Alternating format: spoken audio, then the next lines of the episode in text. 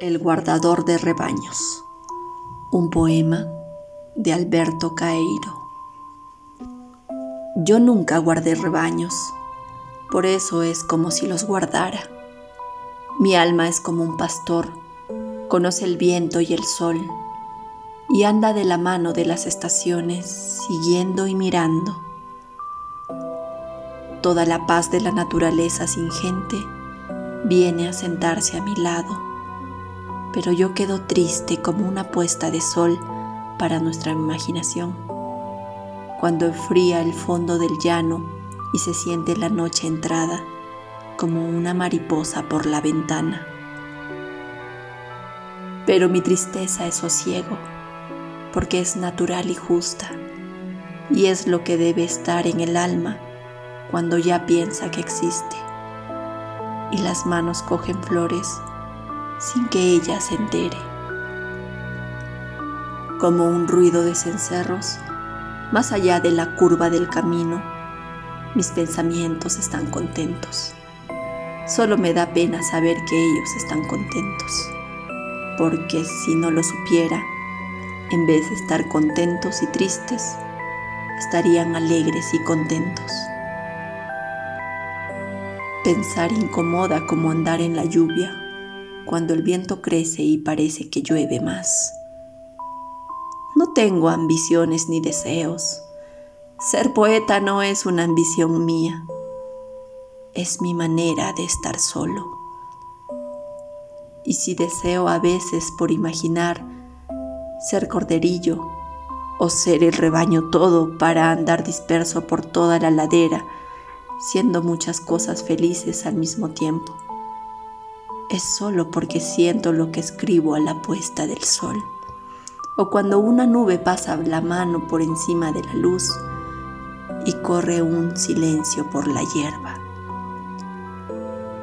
Cuando me siento a escribir versos, o paseando por los caminos, o por los atajos, escribo versos en un papel que está en mi pensamiento.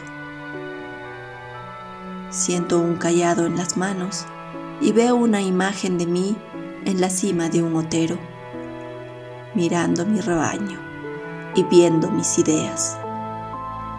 O mirando mis ideas y viendo mi rebaño. Y sonriendo vagamente como quien no comprende lo que se dice y quiere fingir que comprende. Saludo a todos los que me leen agitando el sombrero ancho cuando me ven en mi puerta. Apenas la diligencia se levanta en la cima del lotero, los saludo y les deseo sol y lluvia cuando la lluvia es necesaria, y que sus casas tengan al pie una ventana abierta, una silla predilecta, donde se sienten leyendo mis versos, y al leerlos piensen que soy cualquier cosa natural. Por ejemplo, el árbol antiguo a la sombra de cual cuando niños se sentaban con un sofoco cansados de jugar y limpiaban el sudor de la cabeza caliente con la manga del mandil rayado. Mi mirar es nítido como un girasol. Tengo la costumbre de andar por los caminos, mirando a derecha y a izquierda y de vez en cuando para atrás y lo que veo a cada momento es aquello que nunca antes había visto. Y me doy cuenta muy bien.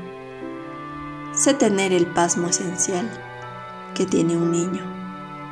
Si al nacer repara de veras en su nacimiento, me siento nacido a cada momento para la eterna novedad del mundo.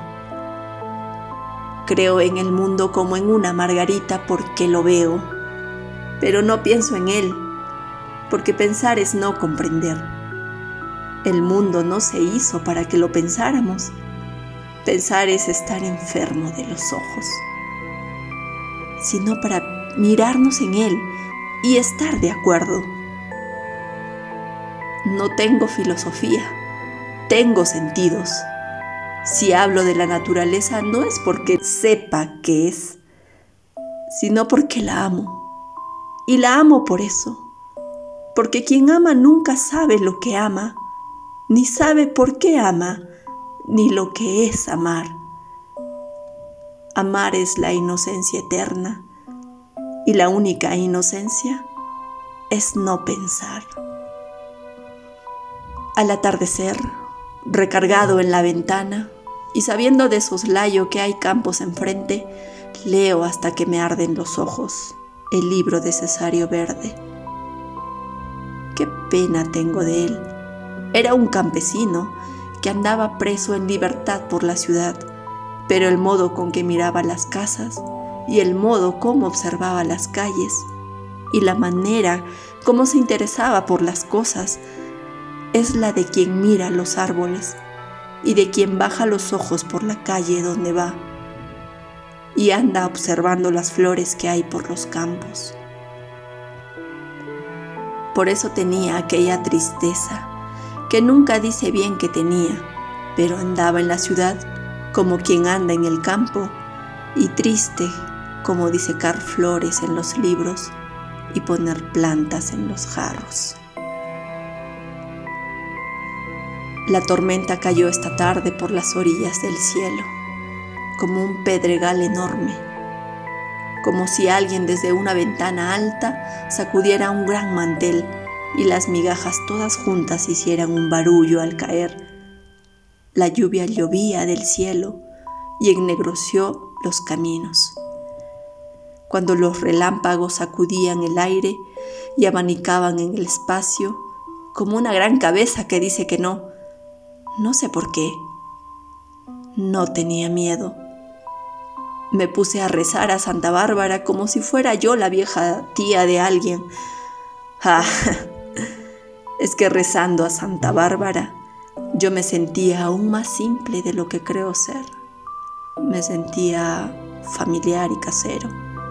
Y habiendo pasado la vida tranquilamente, como el muro del patio, teniendo ideas y pensamientos por tenerlos, como una flor tiene perfume y color.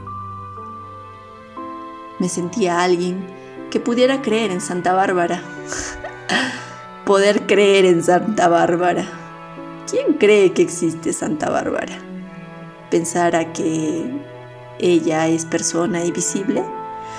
¿O qué pensará de ella? ¿Qué artificio, qué saben las flores, los árboles, los rebaños de Santa Bárbara? Una rama de árbol, si pensara, nunca podría construir santos ni ángeles podría pensar que el sol es Dios y que la tormenta es una multitud. Enfadada por encima de nosotros, ah, como los hombres más simples son enfermos y confusos y estúpidos, cerca de la clara simplicidad y la salud de existir en los árboles y las plantas. Y yo, pensando en todo esto, quedé otra vez menos feliz quedé sombrío y enfermo y taciturno, como un día en que todo el día amenazaba la tormenta y ni siquiera de noche llega.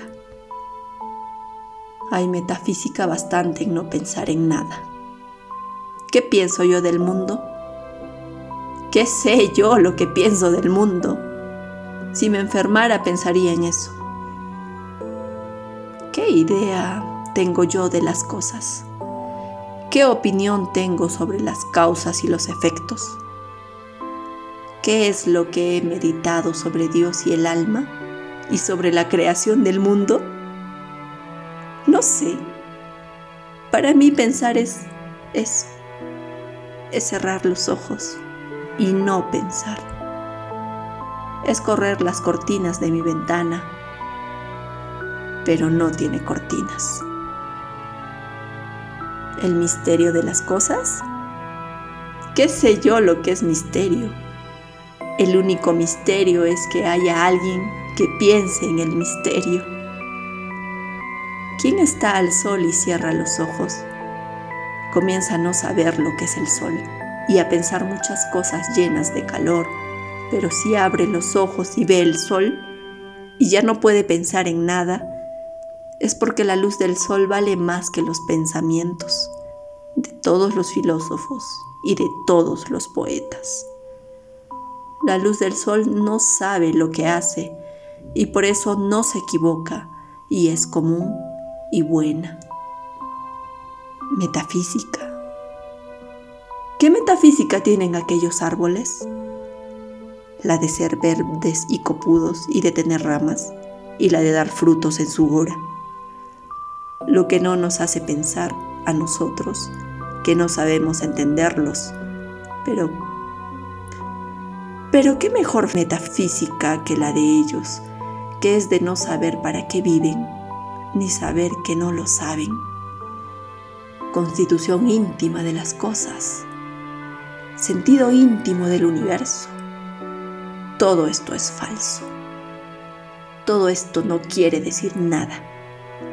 Es increíble que se pueda pensar en cosas de esas. Es como pensar en razones y fines, cuando el comienzo de la mañana está rayando y por los lados de los árboles un vago oro lustroso va perdiendo la oscuridad. Pensar en el sentido íntimo de las cosas es acrecentando como pensar en la salud o llevar un vaso de agua al agua de las fuentes. El único sentido íntimo de las cosas es que ellas no tienen sentido íntimo ninguno. No creo en Dios porque nunca lo vi. Si Él quisiera que yo creyera en Él, sin duda que vendría a hablar conmigo y entraría por mi puerta, diciéndome, aquí estoy. Esto es tal vez ridículo a los oídos de quien, por no saber lo que es mirar las cosas, no comprende a quien habla de ellas, con el modo de hablar que reparar en ellas enseña. Pero si Dios es las flores y los árboles, y los montes y el sol, y el rayo de luna, entonces creo en Él. Entonces creo en Él a toda hora. Y mi vida toda es una oración y una misa y una comunión con los ojos y por los oídos. Pero si Dios es los árboles y las flores, y los montes, y el rayo de luna y el sol, ¿para qué lo llamo Dios? Le llamo flores y árboles y montes, y sol y rayo de luna, porque si Él se hizo para que yo lo vea, sol y rayo de luna y flores y árboles y montes, si Él se me aparece como árboles y montes y rayo de luna y sol y flores, es que Él quiere que yo lo conozca como árboles y montes y flores y rayo de luna y sol. Y por eso yo lo obedezco ¿Qué más sé yo de Dios que Dios de sí mismo? Le obedezco viviendo espontáneamente, como quien abre los ojos y ve, y le llamo rayo de luna y sol y flores y árboles y montes. Y lo amo sin pensar en él, y lo pienso viendo y oyendo, y ando con él a toda hora.